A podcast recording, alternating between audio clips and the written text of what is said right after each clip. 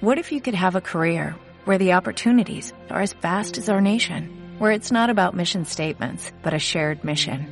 At U.S. Customs and Border Protection, we go beyond to protect more than borders, from ship to shore, air to ground, cities to local communities. CBP agents and officers are keeping people safe. Join U.S. Customs and Border Protection and go beyond for something far greater than yourself. Learn more at cbp.gov/careers.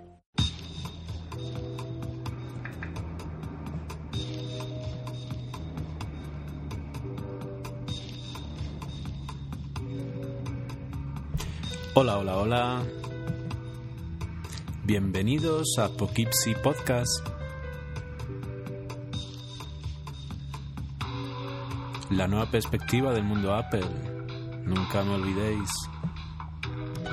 Estamos aquí en el estudio, el nuevo estudio de grabación, que se compone de unos cojines detrás del micro, para este nuevo podcast número 26. Y sí, es que he aprendido mucho desde la última grabación. Un cojín a tiempo vale más que mil lágrimas.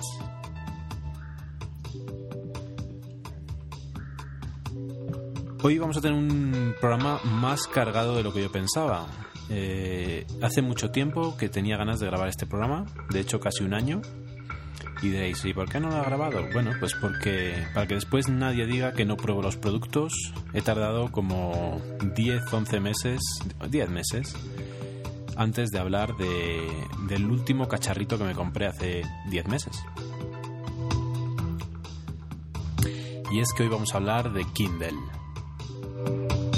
Sí, caí, caí en el Kindle.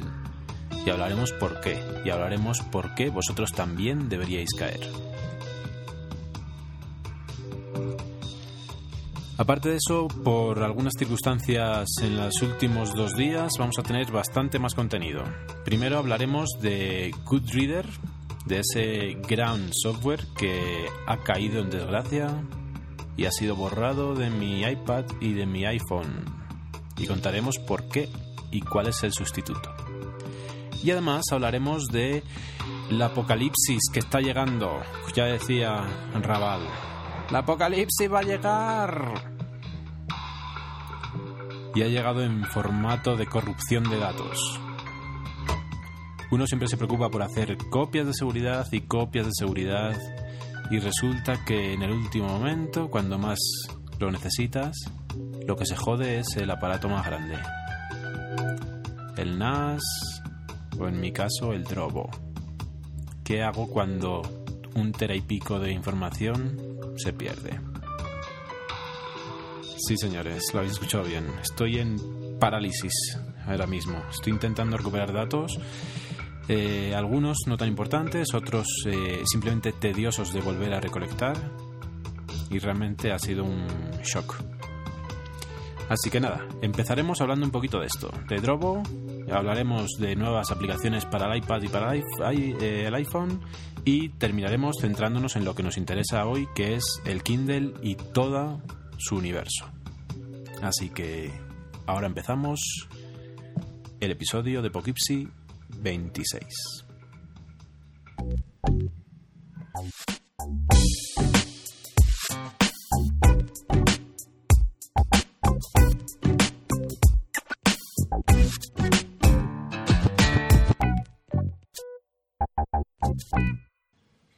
Pues sí, ayer por la noche llegué a casa dispuesto a ver un par de series y el drobo no se montaba en el escritorio.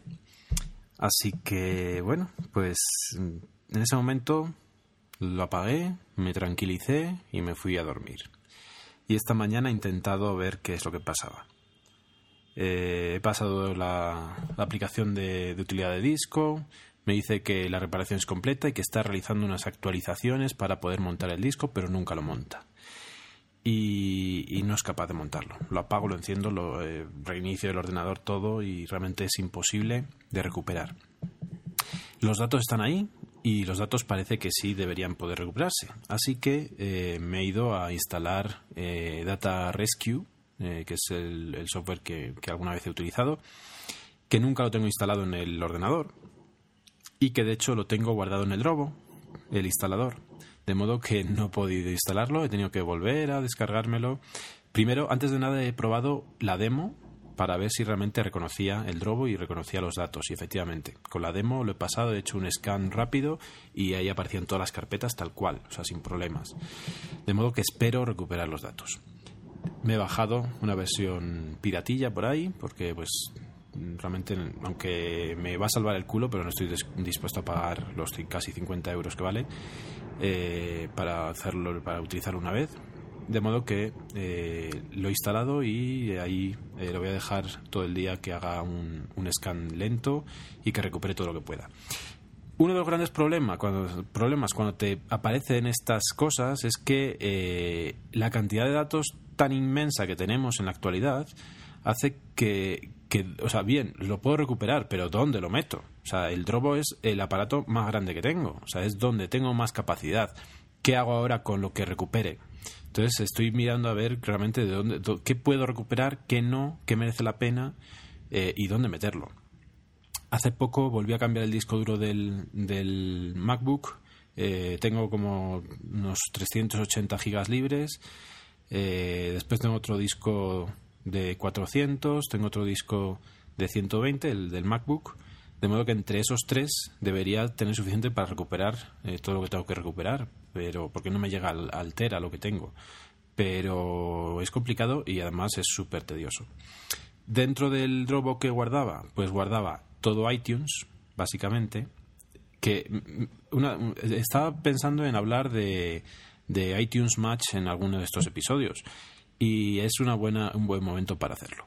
Resulta que iTunes Match, eh, pues mm, a mí me ha servido, lo he utilizado. Eh, en el iPhone eh, estoy en algún sitio y, digo, bajo, ahora tengo ganas de escuchar esto y me lo descargo. Entonces, sí le he sacado partido. No es caro, son 25 euros al año y en casos como este mm, te va a permitir que la música ya de por sí ya no tengas que preocuparte de recuperarla. De modo que eh, en gran medida es, eh, es, una solución muy buena para hacer backup de la música. Eh, no solo de la música, sino de las, las listas de reproducción y todo eso se te instalan cuando te descargas desde iTunes Match la música.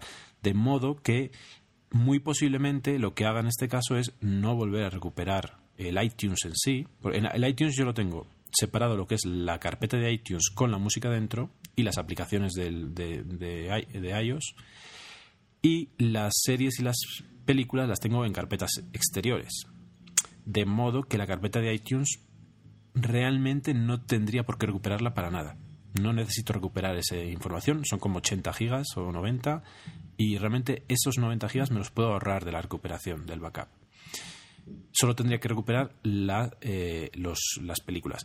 El problema es en las películas y en las series, que aunque los archivos los puedo recuperar aparte, pero el hecho de que estén o no estén eh, vistos o no vistos, eh, eso sí lo perdería.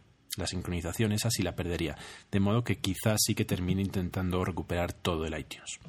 Aparte de eso, eh, y realmente lo único que me preocupa grandemente es que en el Drobo tenía una carpeta con los vídeos personales.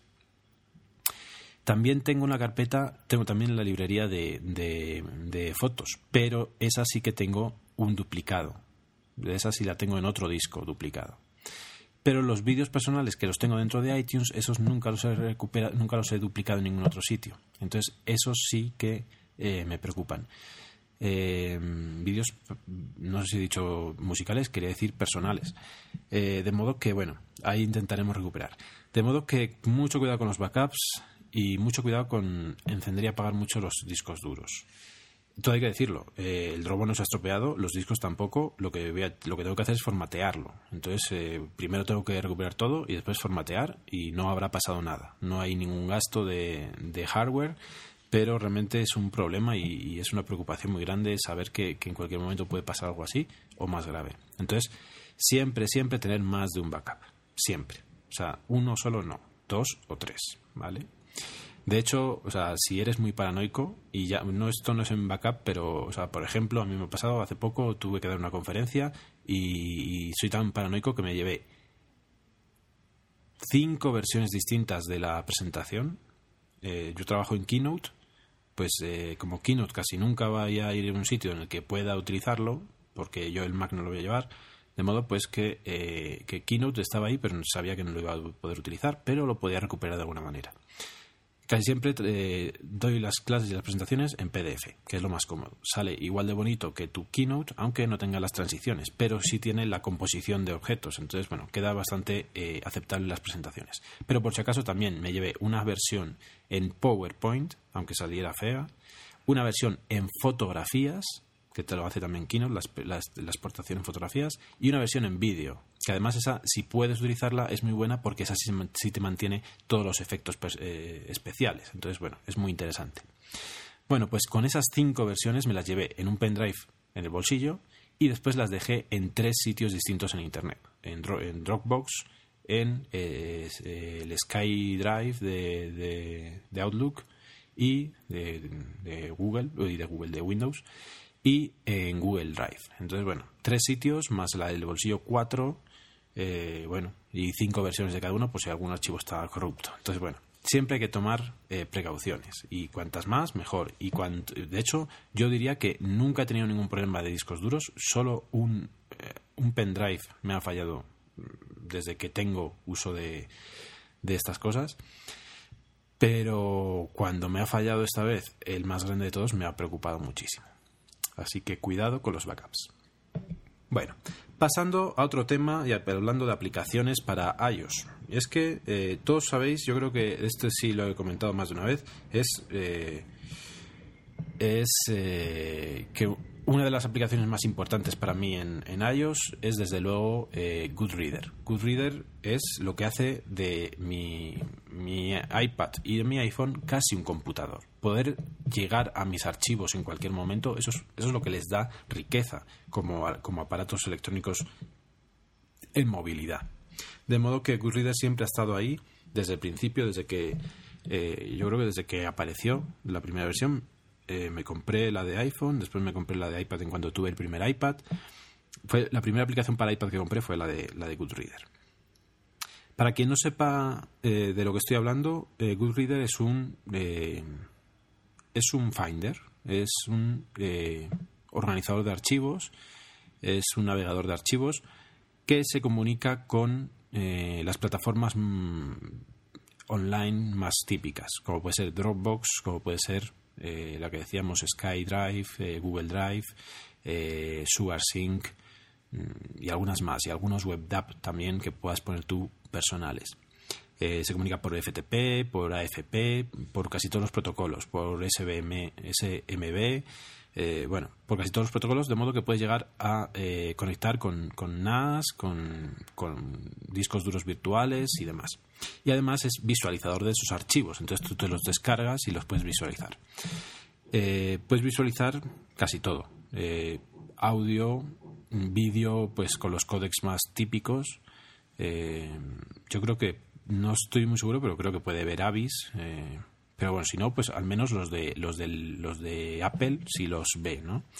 Pero sobre todo está, eh, está dirigido a los PDFs. Los PDFs tienen mucho más eh, control sobre ellos. El resto de, de, archivos los abre.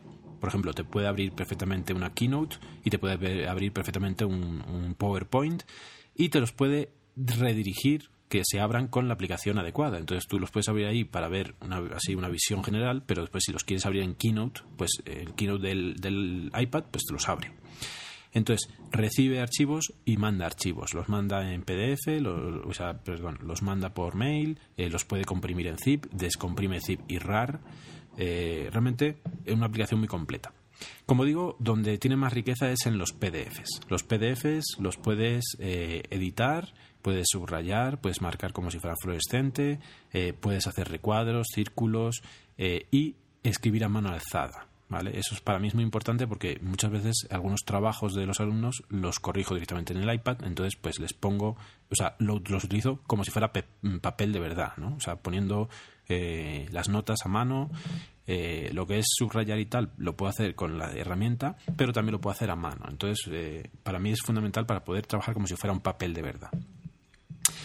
Hace ya bastantes versiones, Goodreader incluyó sincronización, de modo que tú puedes tener una carpeta de Dropbox eh, que la sincronices con el Goodreader, de modo que puede estar eh, continuamente actualizada.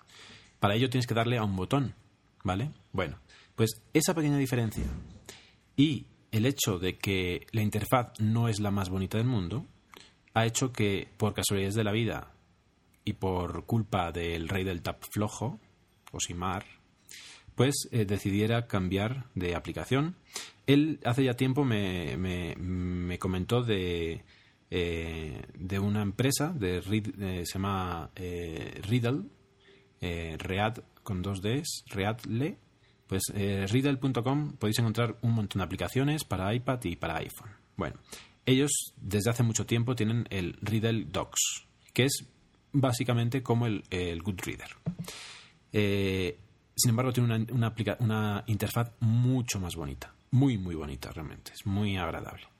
De modo que eh, después de que Osimar me lo, me, lo, eh, me lo recomendara, por casualidades lo pusieron el del iPhone eh, gratuito. De modo que el de iPhone lo tengo, el, el, el Riddle Docs.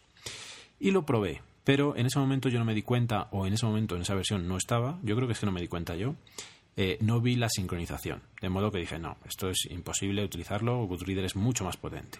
Y lo borré. Hasta este, eh, creo que hasta el jueves, en el que volvimos a coincidir hablando del tema en, en, Twitter y me habló de otra de las aplicaciones de la empresa que se llama PDF Expert. Expert. Bueno, PDF Expert es también muy similar. De hecho, yo no entiendo esta empresa tener estas dos aplicaciones tan similares. Eh, realmente yo no lo entiendo muy bien.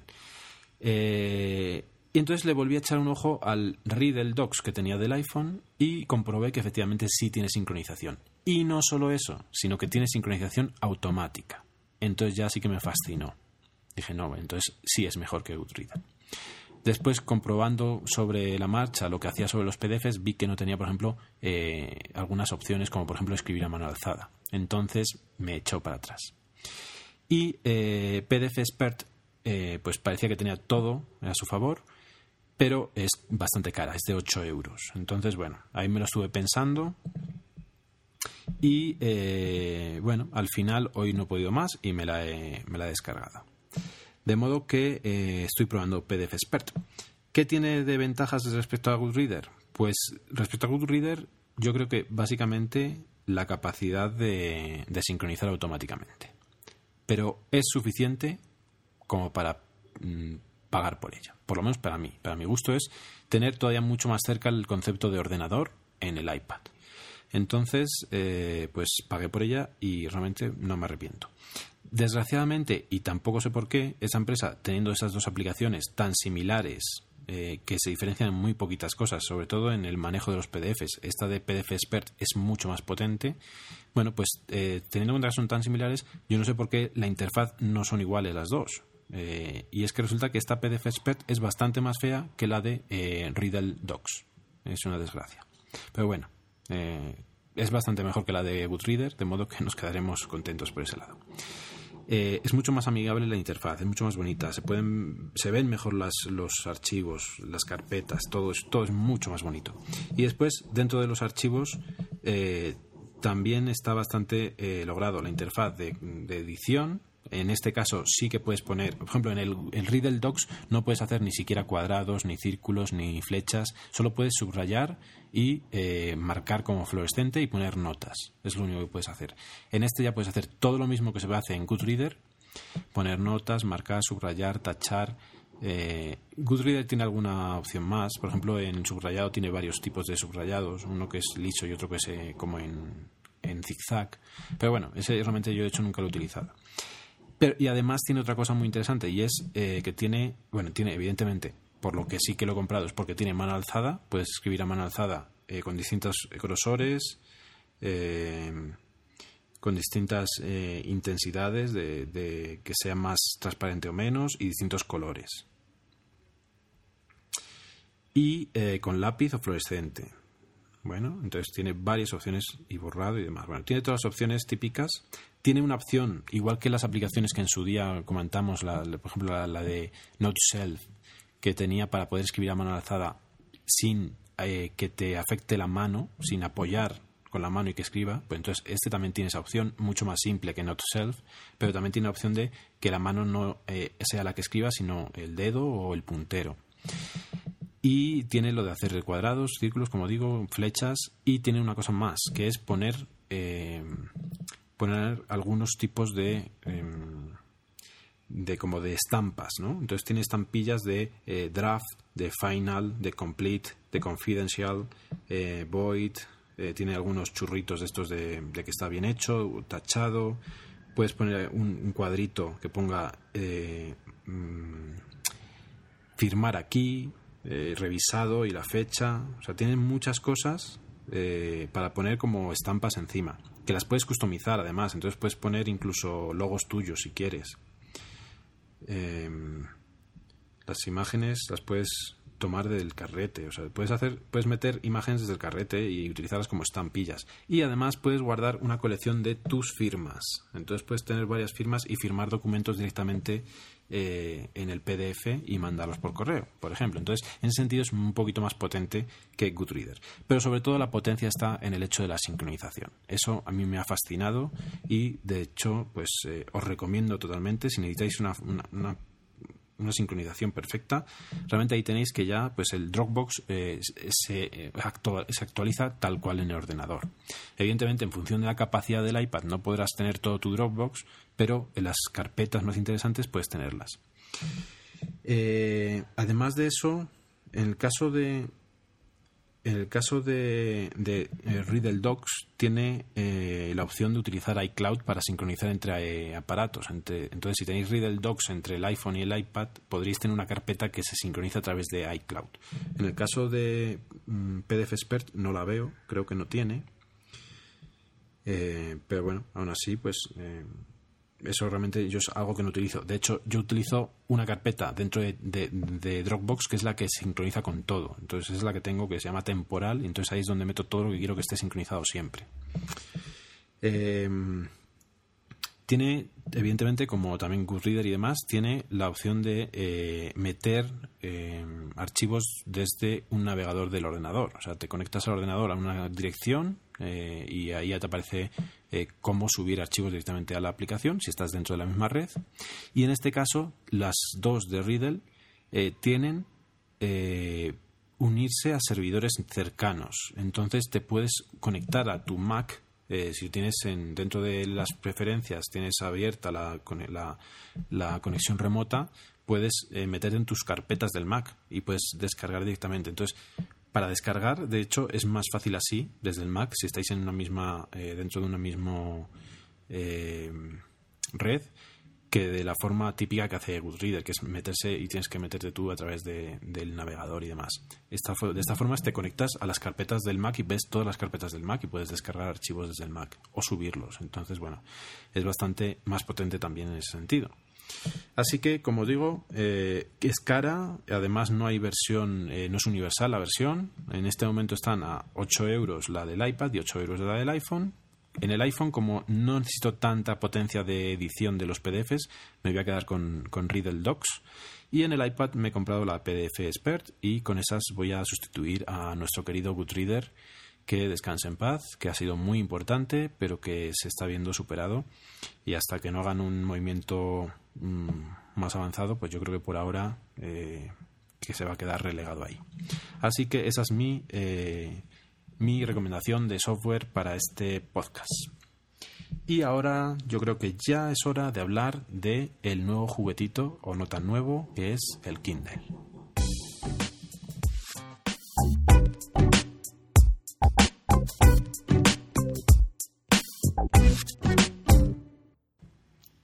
Bueno, pues como os digo, el Kindle lo compré en las navidades pasadas, a principios de enero.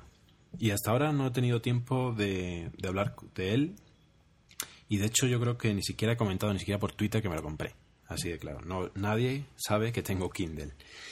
Eh, la primera decisión cuando compras... O sea, la idea es quién se tiene que comprar un Kindle. Eso es lo primero, ¿no? O sea, es un aparato muy bonito, muy chiquitito. Eh, pues bueno, eh, supongo que el nuevo iPad, el iPad mini, va a ser algo muy similar, ¿no? O sea, a nivel de cogerlo con la mano y tal, seguramente sea más fino, No, más fino no. Más fino que el Kindle no. Será igual que el Kindle. Lo que pasa es que ahora os comentaré que la, la, funda original de Kindle es, le hace ganar bastante grosor. Pero el Kindle en sí es muy finito. Entonces el iPad nuevo será algo así. Eh, el tamaño para una tableta a mí me parece pequeño. O sea, yo no creo que me compre, eh, si no es por alguna necesidad imperiosa, eh, un iPad mini. O sea, cuando pueda, en el momento en el que salga un iPad 4 o 5 con funciones mucho más poderosas que el iPad 2 que tengo, me compraré, pero seguramente me vuelvo a comprar un iPad normal, porque el tamaño del iPad a mí me parece fundamental, me parece muy funcional y muy necesario. O sea, no le veo ningún sentido a una tableta tan pequeña. Pero el Kindle para leer sí que me parece un tamaño excepcional. O sea, se lee muy bien. Se lee como un libro de bolsillo y para leer, para lo que es, me parece que es fantástico. ¿Quién se tiene que comprar un Kindle? Pues quien lea mucho, básicamente. Eh, o quien quiera leer mucho, que esa es otra. Porque es que yo no era de los que leía mucho. ¿Vale? Entonces, eh, bueno, pues eh, yo creo que fue a raíz de, cuando eh, Manolo de Icharlas se compró el suyo y lo contó en Icharlas, pues ahí me empezó a, con el gusanillo del Kindle del Kindle y al final pues caí. Caí y de hecho caí muy rápido. Eso tampoco es que estuve mucho tiempo pensándolo. Yo tenía muchas ganas de leer. De hecho, eh, yo creo que alguna vez he comentado que cuando me compré el iPad, antes de recibir el iPad, empecé a leer en el iPhone por primera vez. O sea, nunca había leído un libro en iPhone eh, y lo empecé a leer justo antes de, que me llegara el iPad. En ese momento, mi iPhone original no permitía tener iBooks, de modo que lo hice con estanza y, realmente la experiencia fue bastante buena. O sea, me leí un libro completo casi antes de que llegara el, el iPad y la experiencia fue bastante buena.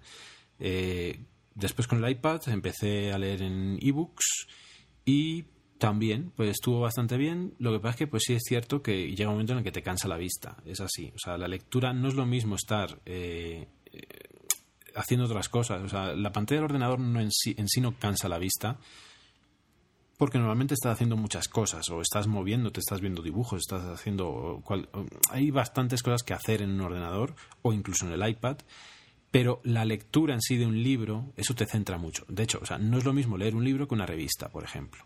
¿Vale? Eh, pero, pero leer libro sí, sí cansa. Sí cansa porque te centras mucho en la letra. O sea, te quedas ahí pegado a la letra, ¿no? Entonces realmente sí cansa. Entonces, todo el mundo que quiera leer, eh, digamos, vamos a poner una cifra. Todo el mundo que piensa que va a leer al año eh, más de 10 de diez libros, o sea, todo el mundo que va a leer al día más de 5 minutos, eh, posiblemente sean eh, targets para, para, comprar un Kindle, ¿vale? Si lo que vas a leer al año son dos libros, con el iPad se lee muy bien. Y con, y con la sincronización de iBooks a través de iPad y iPhone, pues también perfecto. Y puedes leer a través del iPhone cuando estés por ahí y todo perfecto. Y así es lo que estaba haciendo yo el año pasado. Claro, cuando te decides por comprar un Kindle, lo primero que tienes que pensar es que eh, qué pasa con la sincronización. Entonces, tus libros de iBooks eh, no te van a servir, no van a estar sincronizados, así que terminas instalando Kindle para iPad y iPhone y mm, dejar que todo se centralice en Amazon. Tienes que hacerlo, o sea, es algo obligatorio. Es una pena porque la interfaz de iBooks es muy buena, eh, la interfaz de, fuera del libro y de dentro del libro, ¿no? de las páginas en sí. Pero realmente mm, lo que interesa es poder leer bien. ¿no? Entonces, eh, dejas de lado las, los gustos y decides dejar iBooks de lado. Entonces, yo tuve que dejar iBooks de lado y empezar a preparar eh, la llegada del Kindle.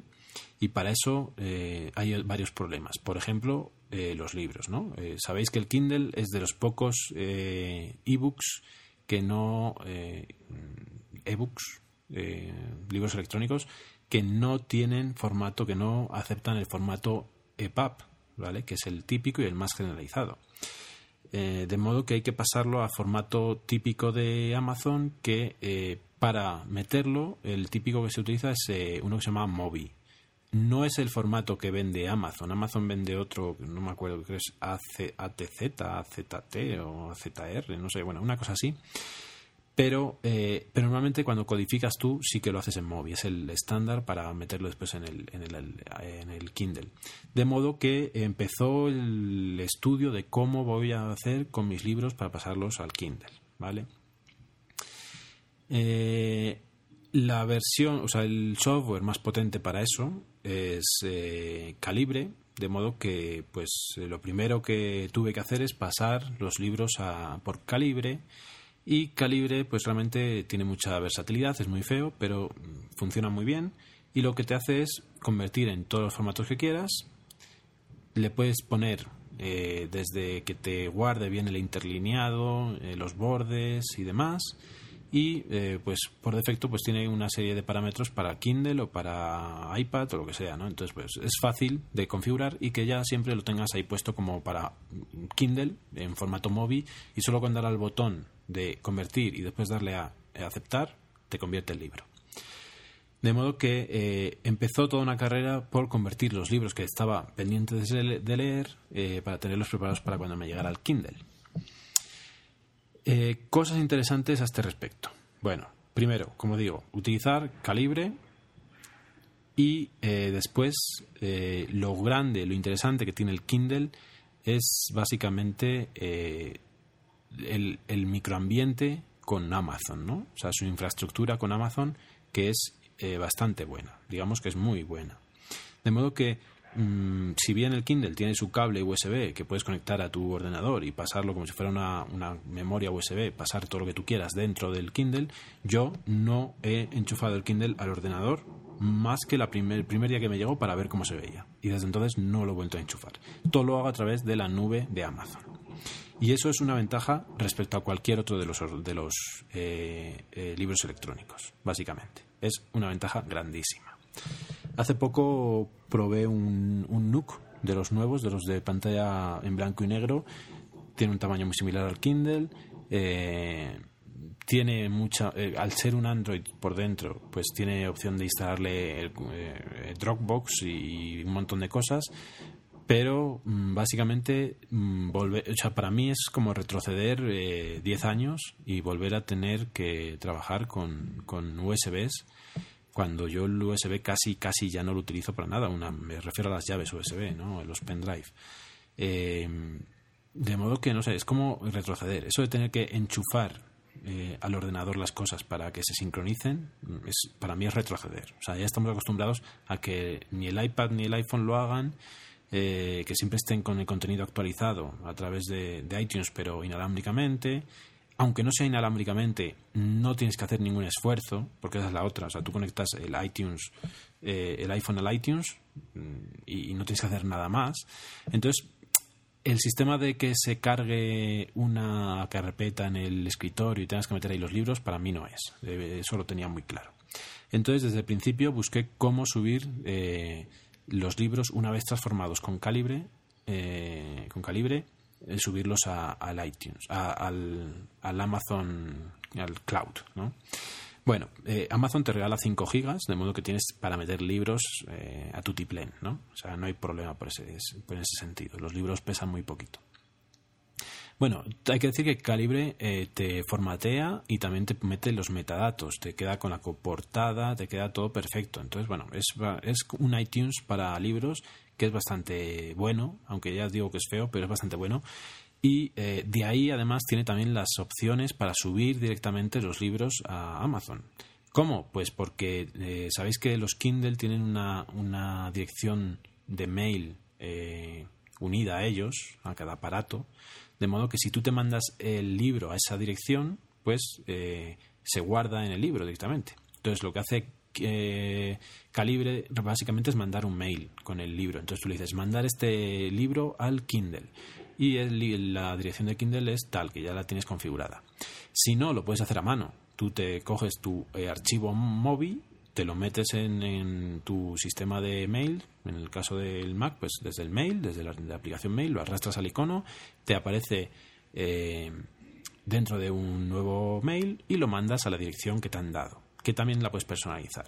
Bueno, a este respecto, por ejemplo, yo eh, hice, lo primero que hice fue mm, personalizarlas adecuadamente, me puse una Kindle iPhone. Creo que la dirección es kindleiphone.kindle.com, otra que es Kindle iPad eh, kindle.com y otra que es la del Kindle, que es Kindle 4, que es el modelo que estaba en el, año pasado. El Kindle, yo me compré a todo esto, eh, me compré el más básico, ¿no? Ahora, ahora hablamos del aparato. Y eh, Kindle 4 arroba kindle.com. De modo que, además de eso, todos ellos los metí dentro de un grupo, dentro de mi... Esas tres direcciones las metí en mi, en mi agenda dentro de un grupo que se llama Kindle. Entonces yo pongo Kindle en el, en el destinatario y me lo manda directamente a los tres. De modo que automaticé un poquito el tema para mandarlo por mail fácilmente. ¿Por qué? Pues porque el calibre, aunque te da la opción, no es muy rápido y no lo consigue muchas veces. A veces no manda bien el mail. Entonces muchas veces es más rápido arrastrar el móvil a tu aplicación de mail y mandarlo. Entonces, de esa forma, teniendo las direcciones ya guardadas y automatizado a quién tienes que mandárselo, lo manda perfectamente. Otra de las cosas que tienes es que si tú en el asunto le pones convertir, eh, no sé si en español funciona o hay que ponerlo convert en inglés, pero en todo caso te lo convierte a formato. Puedes mandar, por ejemplo, un PDF y convertirlo. O puedes mandarlo como PDF normal y te queda como PDF. Eh, es distinto el concepto. Eh, puedes convertirlo a libro, puedes dejarlo como PDF, pero te lo manda en todo caso. Bueno, antes de seguir adelante, vamos a hablar del Kindle, porque no he dicho cuál compré. Entonces, como os digo, compré el Kindle 4, el que no tiene ya teclado eh, por el tamaño, pues a mí me gusta mucho más que el de tecladito. Eh, como os digo, es muy fino. Es un aparato muy fino, extremadamente fino, plasticoso, pero no malo. No, no, tiene una, no se le ve ni débil ni nada parecido. O sea, es bastante robusto, aparte de que se vea que es de plástico, ¿no? De hecho, tampoco está tan claro que sea de plástico. Por delante parece que fuera algo de metal, porque es muy frío siempre el marco. Y por detrás tiene un plástico eh, estilo gomoso, que da bastante buen tacto. Eh, sabéis que es de 6 pulgadas, que es tinta electrónica, de modo que una de las primeras cosas que llaman la atención es la duración. Eh, son un mes completo lo que dura sin cargar. Entonces eso es algo que es impensable para, nuestros otros aparatos electrónicos. ¿no? Eh, algo que me gusta mucho del aparato son los botones laterales. Los botones laterales hacen que sea muy cómodo, que no tengas casi que moverte para pasar las páginas. Es, de hecho, es más cómodo que un libro de papel. Y ahí es que yo creo que es una de las claves del éxito del Kindle. Eh, porque es que es muy, muy cómodo. De hecho, a mí me preocupa que los táctiles no sean tan cómodos. Sabéis que eh, el año pasado también junto a este nuevo Kindle salió el Kindle, el Kindle Touch, que de hecho, eh, yo por lo que he visto, he visto varios y, no funcionan tan bien como el Kindle, o sea, como que se quedan un poquito lentos. Y el problema es que eh, tienes que mover, tú no vas a tener el, dedo delante de la pantalla siempre, porque te estaría tapando la letra. Entonces tú vas a tener que hacer un movimiento de dedo para darle a la pantalla. Sin embargo, con, y claro, es que estoy diciendo eso porque el touch no tiene botones laterales. Entonces, realmente para leer es más cómodo el normal que el touch. Eso yo creo que, lo, que es así, o sea, no tengo ninguna duda. Evidentemente no es cómodo eh, para escribir, porque tienes que utilizar, es algo parecido a lo que le pasa al Apple TV, ¿no? que tienes que ir moviéndote con el, con el puntero para eh, ir a las, a las teclas. ¿no? Con el touch pues es como un teclado del iPhone, ¿no? Aunque funcione más lento, más rápido, pero es mucho más cómodo. Pero la cuestión es que ¿cuántas veces utilizas el teclado en un Kindle? Pues yo personalmente muy, muy pocas. O sea, yo diría que cuando metí la clave de Internet, del, del, del router, y para de contar. Entonces, pues realmente no sé si me merece la pena que sea touch o no. Yo creo que no. De hecho, yo estoy muy contento con este y no creo que el touch me merezca la pena. Después hablaremos del nuevo, del white paper, que ese sí que merece la pena, pero bueno. Entonces, como digo, muy finito, muy, eh, muy adecuado eh, al tacto, muy, muy suave por detrás y pues eh, con sus teclitas que te vas apañando para subir y bajar. realmente para leer no sirve, no necesitas nada más. Y la otra cosa es que como el mandar los libros, como os estoy diciendo, lo hago a través de, la nube de Amazon, pues tampoco necesito nada más. No necesito nada más. Eh, no tengo que casi tocar teclas en el, en el Kindle, de modo que no me importa que no sea de, eh, touch, o sea, no me importa en absoluto. ¿Qué más cosas del aparato en sí? Bueno, eh, la duración de la batería, lo fácil que es manejarlo. La interface en sí no es que sea lo mejor del mundo Mm, cualquiera que, que conozca un, un, iPhone o un Android incluso, pues realmente la interface de, de las carpetas de, del Kindle yo diría que está un poquito obsoleto. Pero es que tampoco se utiliza casi. Entonces tú con tener ahí la lista de nombres de los libros te vale. O sea, poco más necesitas. Entonces, bueno, pues mm, habría que hacer algunos cambios, posiblemente, pero ya os digo que tampoco es que sea algo que, me preocupe. Compré el, el, Kindle el más barato, el que viene con publicidad. ¿Qué es lo que le añade la publicidad? Pues bueno, cuando queda apagado, o sea, sabéis que al ser tinta electrónica la pantalla siempre tiene algo puesto en la pantalla. Lo que pasa es que como no gasta mientras no se mueva, pues queda ahí como si fuera un, sal, un salvapantallas, pero estático. Entonces, el, que lleva publicidad, 79 dólares, un precio imposible, imposible de mejorar. Ahora, de hecho, lo han mejorado. Ahora vale 69 el nuevo. El, el, no sé si es 4 o si lo llaman 5, pero vamos, que es igual, pero en negro. ¿no? Tiene, dicen que es un poquito más potente, pero vamos, que de hecho Mm, tampoco necesitas potencia para nada. O sea, lee, este pasa en las páginas perfectamente. Bueno, pues este de publicidad tiene la publicidad en las salvapantallas y dentro del esquema de carpetas, de donde están los libros, pues la franja de abajo también es de publicidad. Curioso es que cuando lleva mucho tiempo sin conectarse a Internet, porque yo normalmente lo tengo sin wifi para que dure más la batería, pues cuando lleva mucho tiempo, eh, como que, claro, la publicidad es temporal, ¿no? Es una algo que están anunciando que dura durante un tiempo, ¿no? Entonces, si ha pasado el tiempo de, esa promoción, de ese artículo, pues es como que se... Eh, ya ha quedado eh, obsoleta esa publicidad, entonces no la pone. Y si no la pone, si no tiene ninguna publicidad actual, pues termina apareciendo un pantallas típico de los que te trae el Kindle normal. Entonces, hay momentos en los que tienes el mismo pantallas que la gente que ha pagado ciento y pico euros por él. Esos son muy poquitos momentos. Pero, eh, bueno, y además abajo te pone que tienes que actualizar, ¿no? Que tienes que eh, a Internet para recibir nuevas ofertas, ¿no? Pero realmente es muy curioso que te salga un pantallas el típico de las letras en 3D, así que sale como si fueran letras de imprenta. Eh, ese es lo que sale por defecto cuando no tiene publicidad que mostrar. Eh, y, hasta ahí llega la publicidad. No afecta para nada la lectura. Entonces, por ese sentido, pues evidentemente ningún miedo de tener el de publicidad. Bueno, junto al Kindle, lo que me compré fue la eh, funda de Kindle, la original. Y me compré la original que tiene luz y realmente os la recomiendo. O sea, hay que decirlo que el hecho de que la pantalla no se vea en oscuridad es un fail, eh, es la desventaja que tienen este tipo de aparatos. Eh, que sí es cierto que un libro normal le pasa lo mismo y casi siempre encontramos dónde leerlo con luz, pero realmente tener la luz incorporada es muy muy cómodo y yo sí la utilizo bastante incluso estando en la cama, en vez de encender la, mesilla, la, lámpara de la mesilla, muchas veces eh, utilizo la luz del, Kindle y realmente es muy cómodo. Eh, para los que no lo hayáis visto, pues es la funda es de cuero por fuera. Yo me compré la que es color burdeos. Entonces, de cuero por fuera, los bordes grises a juego con el Kindle eso es una de las preguntas que yo tengo, es que el nuevo Kindle al ser negro, yo creo que deberán cambiar las fundas, la funda no puede ser exactamente igual, porque se vería feo la diferencia de color. Entonces, el borde que esté es gris, pues en el nuevo debería ser negro para que vaya a juego con el nuevo Kindle.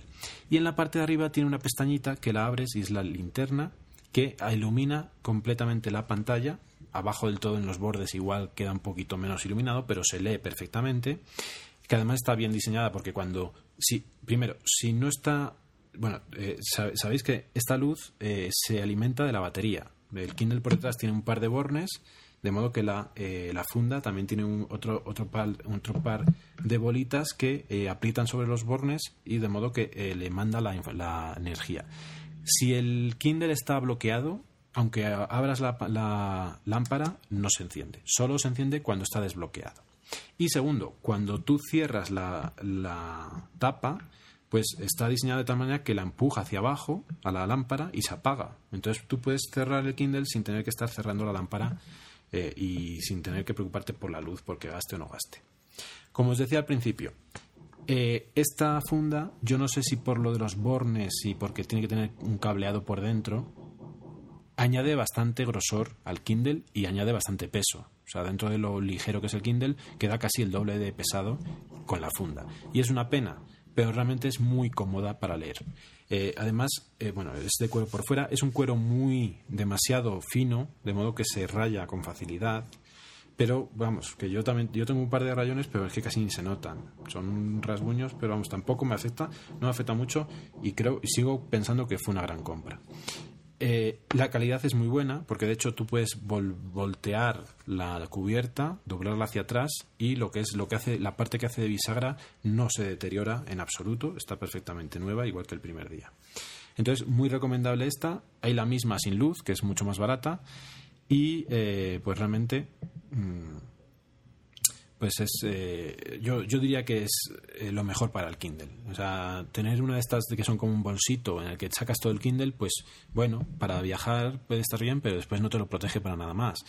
Evidentemente es muy agradable tenerlo en la mano tan ligero pero también es cierto que cuando tú lo tomas con una sola mano con esta funda al tener la tapa por un lado te hace como de te, te da un poquito de fuerza y lo coges como si fuera un libro perfectamente y es muy muy cómodo. Entonces, bueno, yo no dudaría de comprar la funda con luz si compráis el Kindle, eh, el que no es touch, ¿vale? El 4 o como se llame ahora, que no sé muy bien cómo se llama. Vamos a verlo. Vamos a ver un, poquito los precios para hacernos una idea de, de, de qué estamos hablando. A ver, compras, Amazon, Kindle. Bueno, ahora mismo tenemos el Kindle, que lo llaman Kindle solo, que es el que antes era Kindle 4, que está a 69, con publicidad. Y de hecho, pareciera que no lo hay.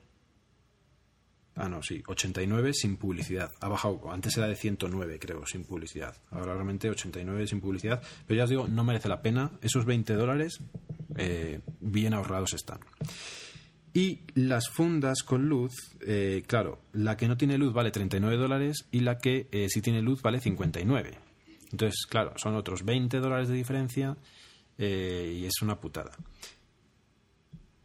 La gran ventaja del nuevo Kindle Paperwhite, pues básicamente es que em, tiene luz interna, ¿vale? Entonces es el primer Kindle que aparece con, con luz. Es touch y tiene luz. Que sea touch no es ninguna razón para comprarlo, lo de la luz sí parece muy interesante. Aparte, estos nuevos Kindle tienen dos meses de batería, lo cual es impresionante. Y la otra ventaja es que sí es cierto que te gastas un poquito más con oferta, con el... Ah, no, a ver, el que no tiene 3G. Lo de tener 3G a mí me parece una bobada, pero bueno. El, con oferta, con, con publicidad y eh, sin 3G vale 119 dólares. Y la funda, como ya no necesita luz, pues es del precio de 39 dólares.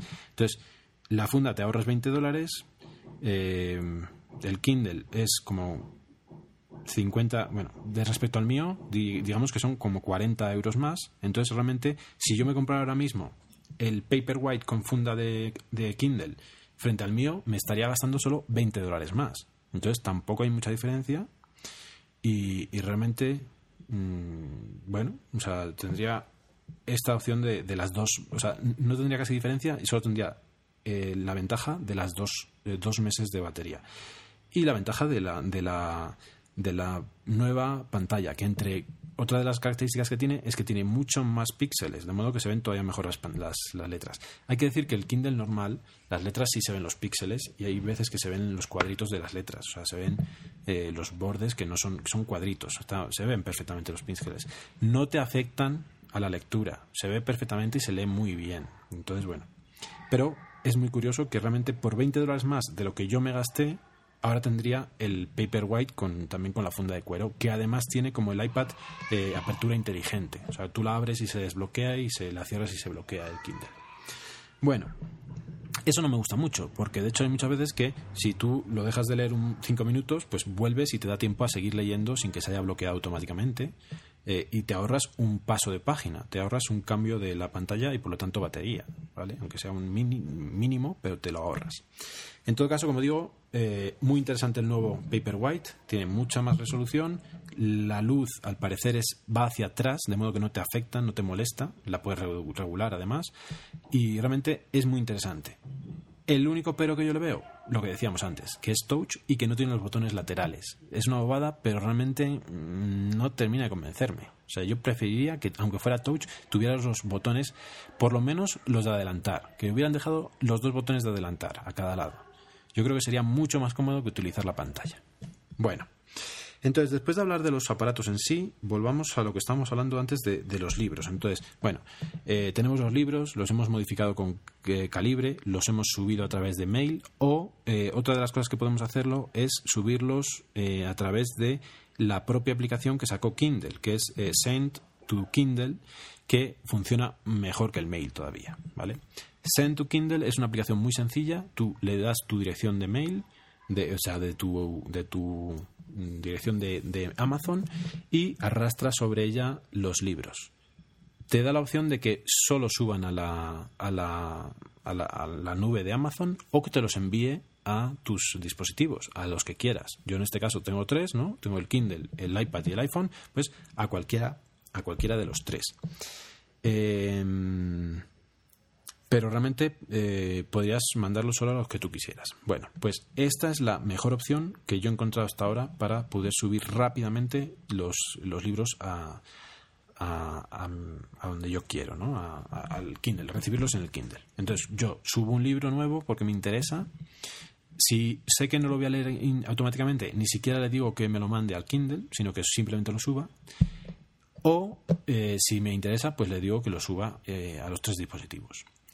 Si no lo subo en ese momento, después desde la web en, Amazon me lo mando al al dispositivo, que yo quiera. Entonces, pues tengo toda mi colección de libros en Amazon metida. Em, ¿Qué más opciones hay para subir, para automatizar el sistema de subida? Bueno, pues hay unas aplicaciones, eh, una, aplicación que se llama Dropbox Automator. Dropbox Automator eh, es de una empresa que se llama eh, World wolf.com, eh, lo podéis encontrar como tal, como eh, wapwolf.com, lo pondré ahí en el blog. Y eh, con eso lo que te hace es te crea una carpeta dentro de tu Dropbox y todo lo que tú metas en esa carpeta va a hacer alguna función específica. Es algo, como, como dice el nombre, es un automator, ¿no? Es como el automator de Mac, pues más o menos hace algunas opciones automáticamente. Entre ellas, la que nos interesa en este momento es que tiene parte de software para Kindle. Entonces lo que te hace es que tú le metes un libro en formato EPUB en eh, la carpeta de Dropbox. Él lo sube, eh, lo modifica, lo pasa a, Mobi y te lo manda a tu Kindle. Todo de una. Es muy fácil, es mucho más fácil para gente que no se quiera eh, estresar con calibre, con calibre y demás, pues tú te consigues un libro y te lo subes a esa carpeta y no tienes que hacer absolutamente nada más pero realmente el maquetado no es el adecuado, no quedan bien los libros. Eh, pierden pierde, pierde vistosidad el libro, no, guarda algunas eh, partes de las páginas, de, que estén separadas, de, los títulos, eh, la portada, o sea, pierde muchas cosas los libros respecto a cómo quedan con calibre. Entonces, bueno, es una opción que ahí os dejo, pero realmente con calibre es mucho, mucho mejor. Y como digo, para subirlos con el, el Send to Kindle es muy fácil, es muy, muy, muy fácil, más fácil incluso que por mail. Eh, hay que decir que el Send to Kindle eh, es bueno utilizarlo de uno en uno. No lo utilicéis con varios libros a la vez, porque en ese caso, eh, en el autor, en vez de aparecer los autores de los libros, va a aparecer vuestro nombre. Entonces, pierde un poquito ya la organización dentro de la nube. Pero aparte de eso, el resto funciona perfectamente. El resto eh, funciona muy bien. Y eh, se mandan perfectamente. De modo que, eh, bueno, pues ya hemos comentado un poquito cómo subir los libros. ¿De dónde conseguirlos? Bueno, sabéis que en Amazon tienen muy buenos precios. Yo, en ese sentido, discrepo un poco respecto a eso de los precios y de, qué, qué, leer, ¿no? O sea, yo he leído algunos de los libros que tan de moda están de algunos autores españoles eh, que están a un euro y tal y cual, y realmente a mí me han parecido malos. O sea, así de claro. Entonces, mm, ¿que hay libros muy baratos? Los hay, pero la calidad hay que pagarla. Entonces, o pagas lo que haya que pagar por los libros, o te los consigues como quieras. Entonces, bueno, mm, yo algunos los pago, otros los consigo, y eh, pues depende, ¿no? Porque en función de lo que estés leyendo o de lo que cueste el libro, pues hay veces que me parecen precios mm, que no estoy dispuesto a pagar y otras veces que sí los estoy dispuesto a pagar, ¿no? Eh, en todo caso, os dejaré una dirección que es la que yo utilizo, que es epapgratis.me que tienen como unos 4.000 libros eh, y están perfectamente etiquetados y maquetados, de modo que, bueno, la calidad de esos libros está muy, muy eh, contrastada y se leen perfectamente con sus capítulos y demás. Respecto a lo que es la lectura en el Kindle, hay que decir que eh, al principio, pues, pues uno se plantea varias cosas, ¿no? O sea, pues si se leerá mejor que el libro, peor que el libro, y realmente se lee muy, muy bien. Eh, al principio echas mucho de menos eh, tener las páginas, o sea, porque, claro, la, la línea de abajo en el Kindle te sale la página completamente blanca con la letra y ya. Y abajo una línea que es de progreso con el porcentaje de lo que llevas.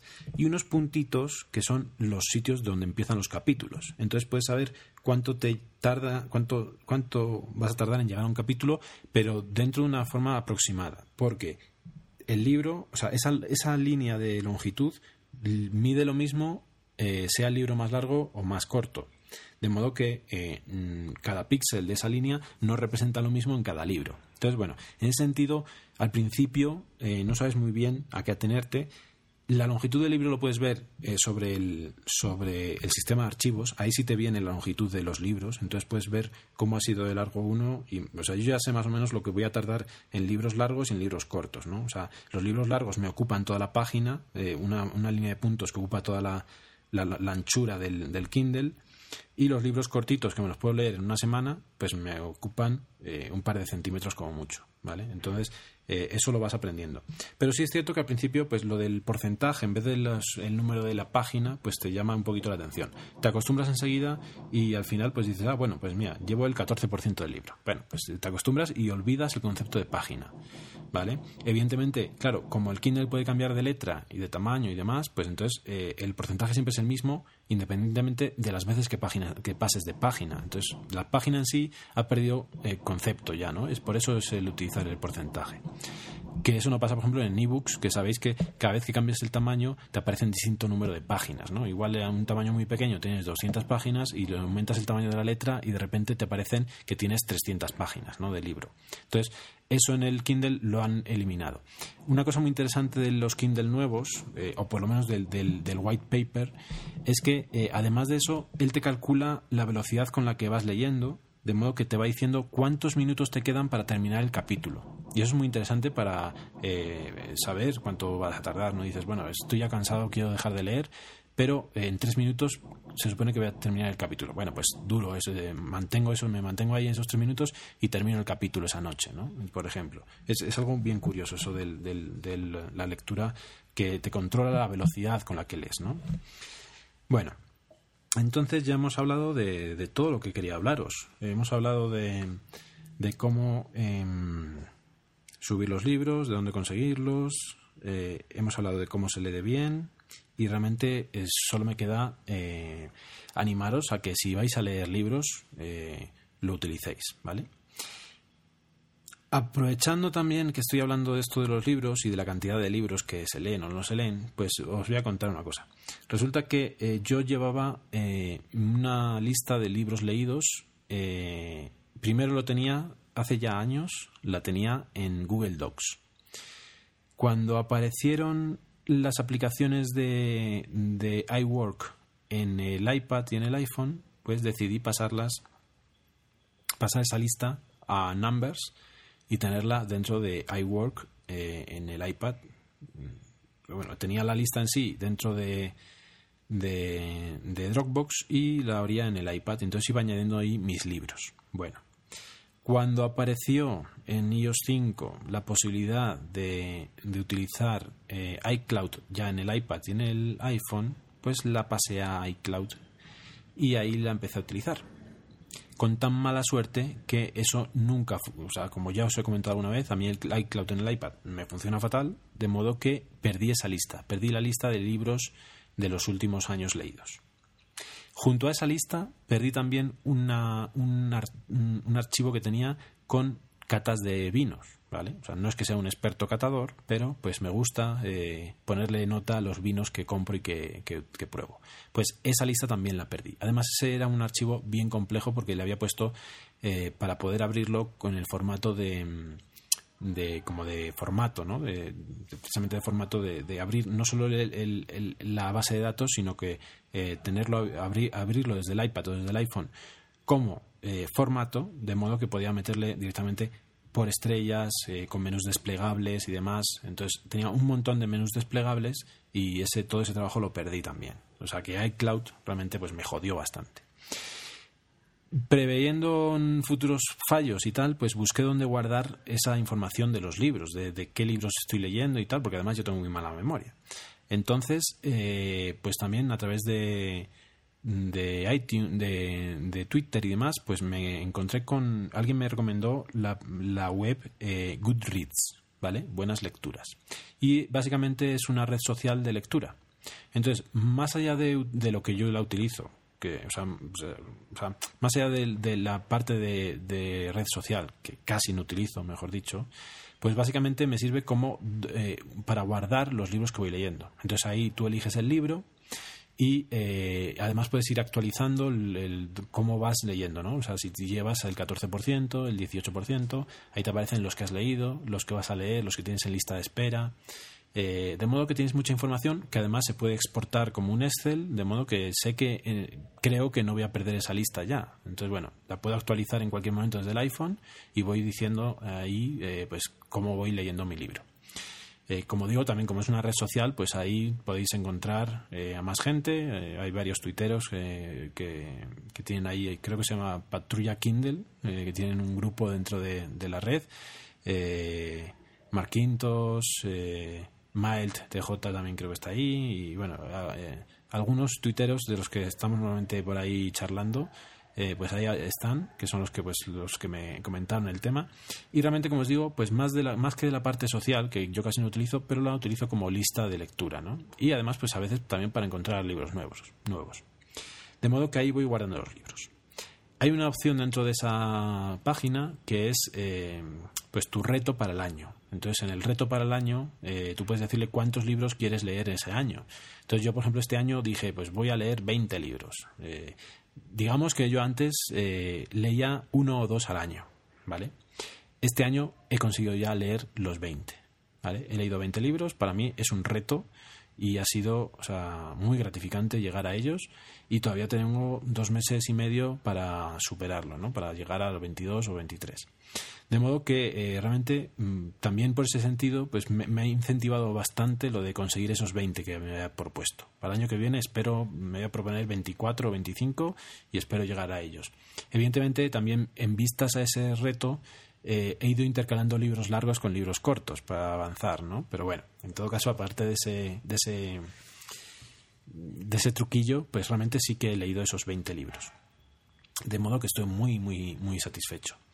Eh, de modo que, como veis, pues básicamente el Kindle ha hecho que lea mucho más, que disfrute mucho más de lectura. Eh, en cualquier momento yo me llevo el Kindle a casi todos los sitios y en cualquier momento eh, me pongo a leer. Si no es en el Kindle, en el iPhone. La sincronización no es perfecta porque el Kindle yo siempre lo tengo sin, sin Wi-Fi activo. Entonces, bueno, pues no sincroniza todo. Pero básicamente, pues más o menos tú sabes a dónde te llegas y te puedes ir con el iPhone hasta donde sabes que te llegas. Entonces, en ese sentido, pues también eh, bastante bien, ¿no? De modo que recomendadísimo comprarse un Kindle para todos los que pensáis leer más de 5, más de 6 libros al año. Yo creo que es muy recomendable tener un Kindle, muy cómodo de llevar, entra en el bolsillo de atrás del pantalón vaquero. Eh, ya os digo, es muy cómodo, a pesar de que aumenta tanto de tamaño con esta funda, pero realmente es muy, muy cómodo. Así que eh, yo creo que, que, poco más tengo que comentaros del Kindle. Ya hemos estado casi como más de media hora hablando de Kindle. Hace un año que tenía ganas de hablar de él y eh, ya por fin eh, tenéis ahí lo que yo pienso del Kindle.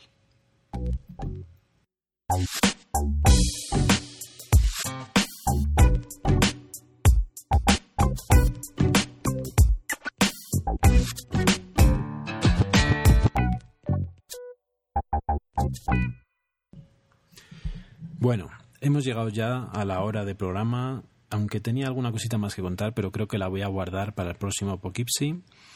Y, nos vamos a ir despidiendo. Este fin de semana son las J-Pop, de modo que felicidades a los ganadores de algún premio, eh, pero sobre todo mucha envidia eh, para todos los que estéis ahí disfrutando de ese fin de semana, que lo paséis muy bien, que os acordéis de mí alguno y que me mandéis algún eh, saludo desde, desde Sevilla.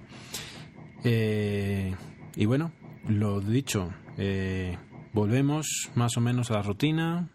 Mm, ya veis, aquí estamos ya en el episodio 26 y esperemos que no se que no nos retrasemos mucho en el siguiente episodio. Eh, comentar también que esta mañana eh, he, aprovechado a grabar precisamente porque esta mañana conecté todo el instalache aquí, el, eh, los cojines y, los, y el micrófono y demás. Bueno, primero, los cojines los puse porque mm, he estado escuchando un nuevo podcast que yo no conocía y y que es 9 decibelios. 9 decibelios es de David Arribas, eh, el mismo que organiza el, podcast de, de Bis Lúdica. Y, realmente, bueno, a ver, vamos, vamos a empezar otra vez.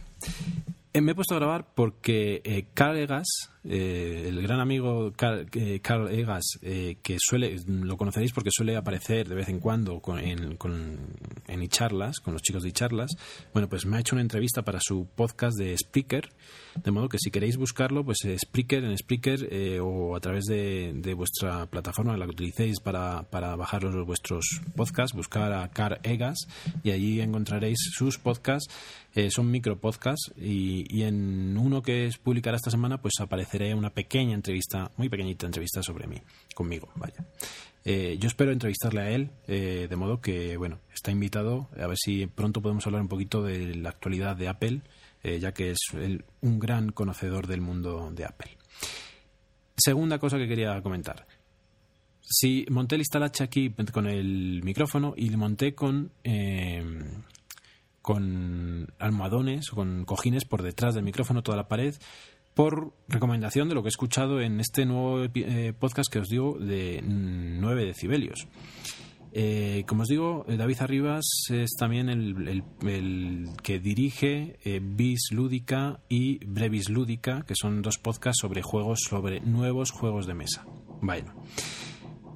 Ya que estamos hablando, ya que son las jornadas de, podcasting, bueno, pues mm, voy a dar mi opinión sobre este tema, que yo siempre he intentado mm, ser honesto con esto, pero ya que tengo la oportunidad voy a, voy a decir una cosa.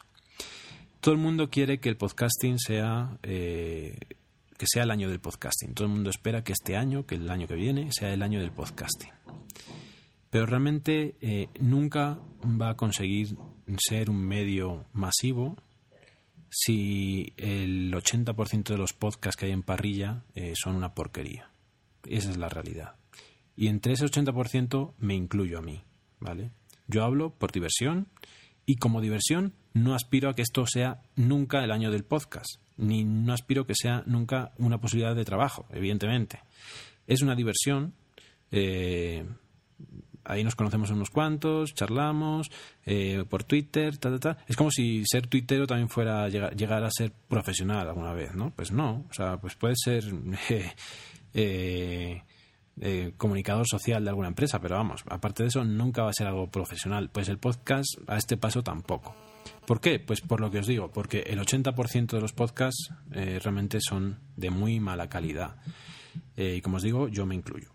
¿Por qué son de mala calidad? Más allá del sonido, más allá de tal. Pues simplemente porque no somos profesionales de lo que hacemos y no hablamos con un sentido, eh, con un sentido, con una capacidad de hablar del tema eh, que nos dé una potestad para ello. ¿Por qué comento esto? Pues porque eh, el amigo David Arribas posiblemente sea de las personas que teniendo dos podcasts y medio, son dos podcasts y medio que sí son profesionales. O sea, la calidad de contenido de lo que se habla en Bis Lúdica y en 9 decibelios sí merece la pena ser profesional. Y eso no lo podemos decir todos. No podemos decir todos que, o sea, ni yo ni el 99% de la gente que habla de Apple eh, tiene mm, una idea profunda eh, no sé cómo decir. O sea, hay informáticos que hablan de Apple y evidentemente saben de informática, pero en la mayor parte de las veces son programas de, cotilleo, de, actualidad, de bobadas de Apple. Y los que no, como el mío, que yo intento que no sea de, bobadas, pues hablo de mi experiencia muy personal y muy amateur. Entonces nunca pensemos que vamos a llegar a nada con esto del podcasting. O sea, esto es una cuestión de ocio y es, es un gusto hacerlo y, y, como tal lo hacemos. Pero vamos, o sea, a mí ya me, me está eh, ya repateando un poco el tema del podcasting y de que hay que potenciar el podcasting. El, podcasting está en el sitio en el que, le corresponde en este momento, ¿vale? A mi, a mi parecer. Gente como, como, como os digo, como David Arribas, podría perfectamente tener un programa de radio sobre lo que habla, porque habla con mucha eh, calidad. O sea, yo no sé tanto de Apple como él sabe de juegos de mesa. Algo así, quiero decir, ¿vale? Y él mismo dice que lo de todo lo de eh, 9 decibelios es un programa de, sobre podcasting, sobre la parte técnica. Eh, mucho sobre el sonido, la calidad del sonido, tal y cual, cómo se trabaja con el sonido. Y él dice que es un hobby también para él, pero mm, lo que sabe de ello, eh, pues mm, posiblemente se podría comparar o sea, posiblemente él pudiera vivir de cosas de sonido. O sea, yo le escucho y veo que sabe de mucho de ello, ¿no? O sea, mucho más de, de otras otra gente que a veces se ha puesto a hacer, eh, pues bueno, para, a contar un poquito cómo él graba, ¿no? Eso lo podemos hacer cualquiera, cualquiera podemos decir cómo grabamos, pero lo que hace David es distinto, ¿no? Esa es calidad de verdad. Entonces, bueno, sin meterme en más discusión y sin querer crear polémica, pero realmente eh, estemos contentos de lo que tenemos, de que los podcasts son una realidad, que, hay gente que los escucha, que nos gusta hacerlos, que nos gusta escucharlos y, tampoco hay que darle muchas más vueltas. O sea, llegar a ser profesionales del podcasting es algo eh, bastante complejo a mi entender. Y quien pueda llegar a hacerlo, eh, o sea, no, el, campo en sí no tiene por qué madurar más. Hay gente que podría cobrar por ello y le iría bien, pero el problema es que es muy poquita gente. O sea, así de claro. Y no podemos pensar en que todos vamos a poder hacer eso, porque no todos tenemos las capacidades para comunicar ni para, ni para hacer un podcasting profesional, digamos. Así que bueno, sin querer meterme más en estos líos, que después eh, todo se vuelve en contra de uno, pero sobre todo, bueno, que lo paséis muy bien en estas jornadas, eh, que os divirtáis mucho, que desvirtuéis a a mucha gente y, y nada más. Así que me voy despidiendo. Sabéis que me podéis encontrar eh, en poughkeepsypodcast.wordpress.com y en Twitter como dr barra baja. Así que ahí os espero. Hasta el próximo eh, programa. Que lo paséis muy bien y nos vemos y nos escuchamos allá donde estéis.